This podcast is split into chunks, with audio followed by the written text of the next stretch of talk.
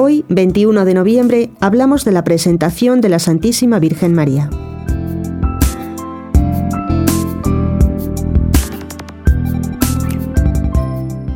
En este día en que se recuerda la dedicación en el año 543 de la iglesia de Santa María la Nueva, construida cerca del Templo de Jerusalén, celebramos junto con los cristianos de la iglesia oriental la dedicación que María hizo de sí misma a Dios ya desde su infancia, movida por el Espíritu Santo, de cuya gracia estaba llena desde su concepción inmaculada.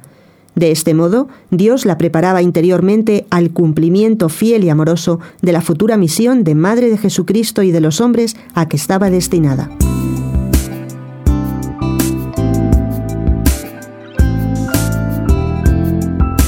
Hoy es la fiesta de la absoluta pertenencia de la Virgen a Dios y de su plena entrega a los planes divinos.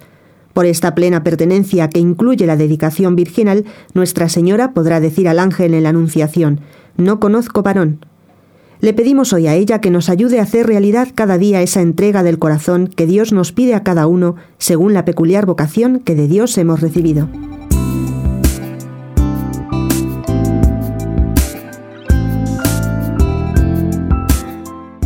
La Virgen Santísima crecía en santidad y gracia, habiendo estado llena de los dones divinos desde su concepción inmaculada, en la medida en que era fiel a las inspiraciones del Espíritu Santo, alcanzaba una nueva plenitud.